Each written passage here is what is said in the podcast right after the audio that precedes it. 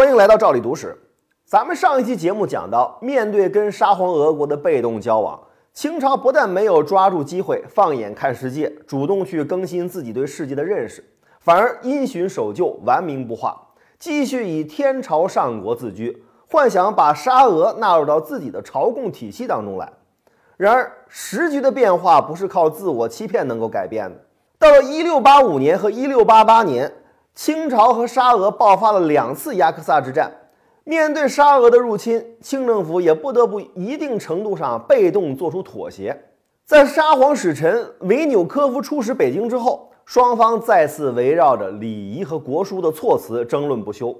不过，面对绝不接受藩属国地位的沙俄，清朝政府也显得无可奈何。为了能开启跟俄国的边境谈判，只能允许文纽科夫。仿照他的前任尼古拉的例子，用打了折扣的朝贡礼仪见了康熙，把国书带了回去。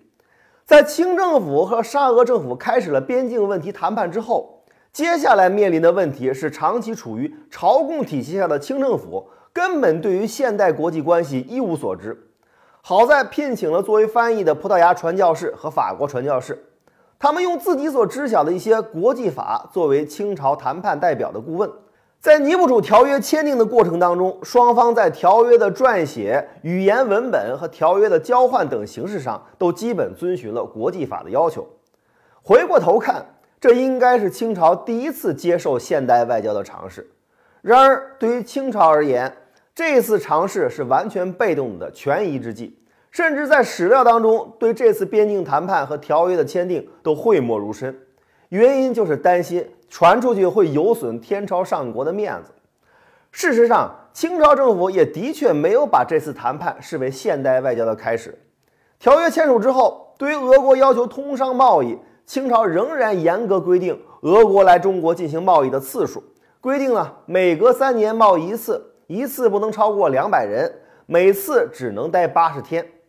这一套仍然延续的是朝贡贸易的程序，跟对朝鲜和琉球的要求是一样的。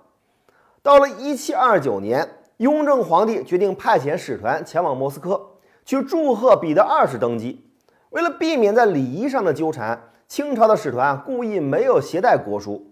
在抵达俄罗斯之后，彼得二世已经去世，登基的沙皇改成了女皇安娜一世。清政府又派出了一个新使团，结果两个使团一起受到了女沙皇的接见。为了避免麻烦，同时又彰显自己的天朝上国地位。清朝使臣在没有告知对方的情况下，私自向沙皇行了一跪三叩首的礼节，这属于见面王爷的礼数，而不是面见皇帝的三跪九叩首。反正俄国方面也搞不清楚中国的礼节，当然也就不会提出什么异议。清朝使臣就这样占了个自欺欺人的便宜，满足了自己天朝上国的面子。鸦片战争之前，国力尚可以支撑大国地位的清政府，始终不愿意正视已经发生了变化的世界格局。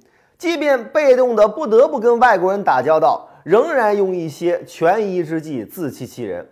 这种状态一直持续到了鸦片战争爆发，西方人用坚船利炮打开了中国的国门，天朝大国的闹剧就真的再也演不下去了。